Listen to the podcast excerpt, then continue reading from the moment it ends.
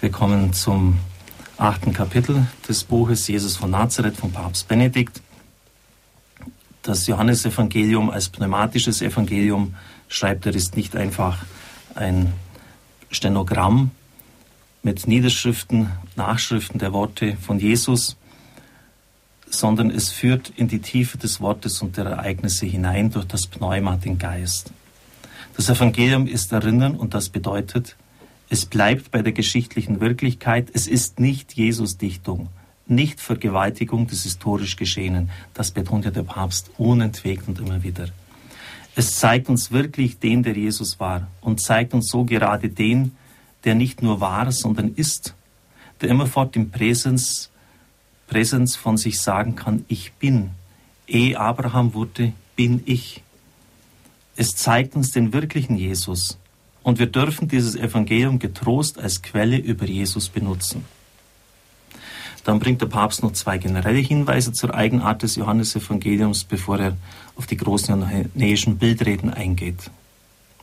Bultmann sieht ja die Verwurzelung dieses Evangeliums in der Gnosis und entfremdet damit den alttestamentlichen und jüdischen Grund der neueren Forschung ist es allerdings ganz klar geworden, dass Johannes auf dem Boden des Alten Testamentes sein Evangelium schreibt.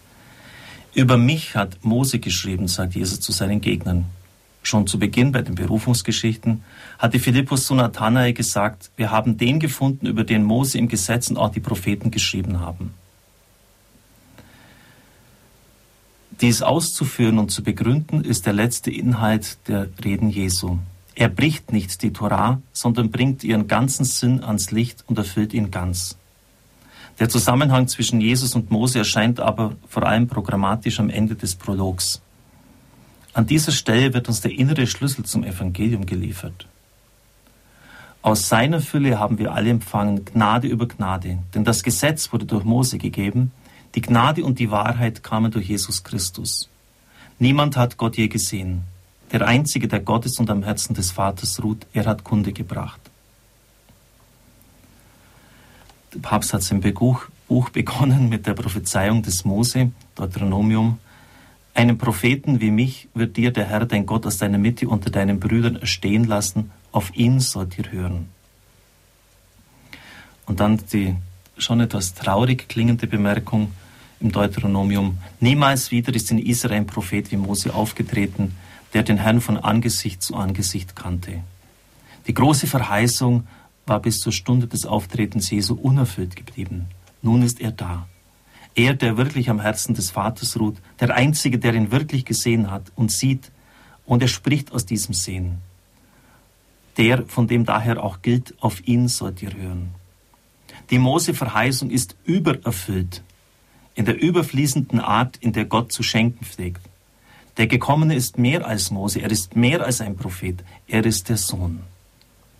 Und darum kommen nun Gnade und Wahrheit zum Vorschein, nicht als Zerstörung, sondern als Erfüllung des Gesetzes. Und dann nochmals ein Hinweis des Papstes auf die Einwurzelung im Jüdischen. Das ganze Johannesevangelium ist am Festkalender Israels ausgerichtet.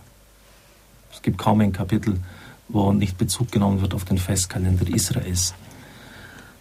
Unser Lehrer hat äh, in der Exegese immer gesagt, alles, was Sie meinen, das gut katholisch ist, ist mit Sicherheit ganz und gar jüdisch. Also er meint, hat seine Ursprünge im Judentum und das dürfen wir nie vergessen. Und von daher können Sie auch ermessen, wie katastrophal es war.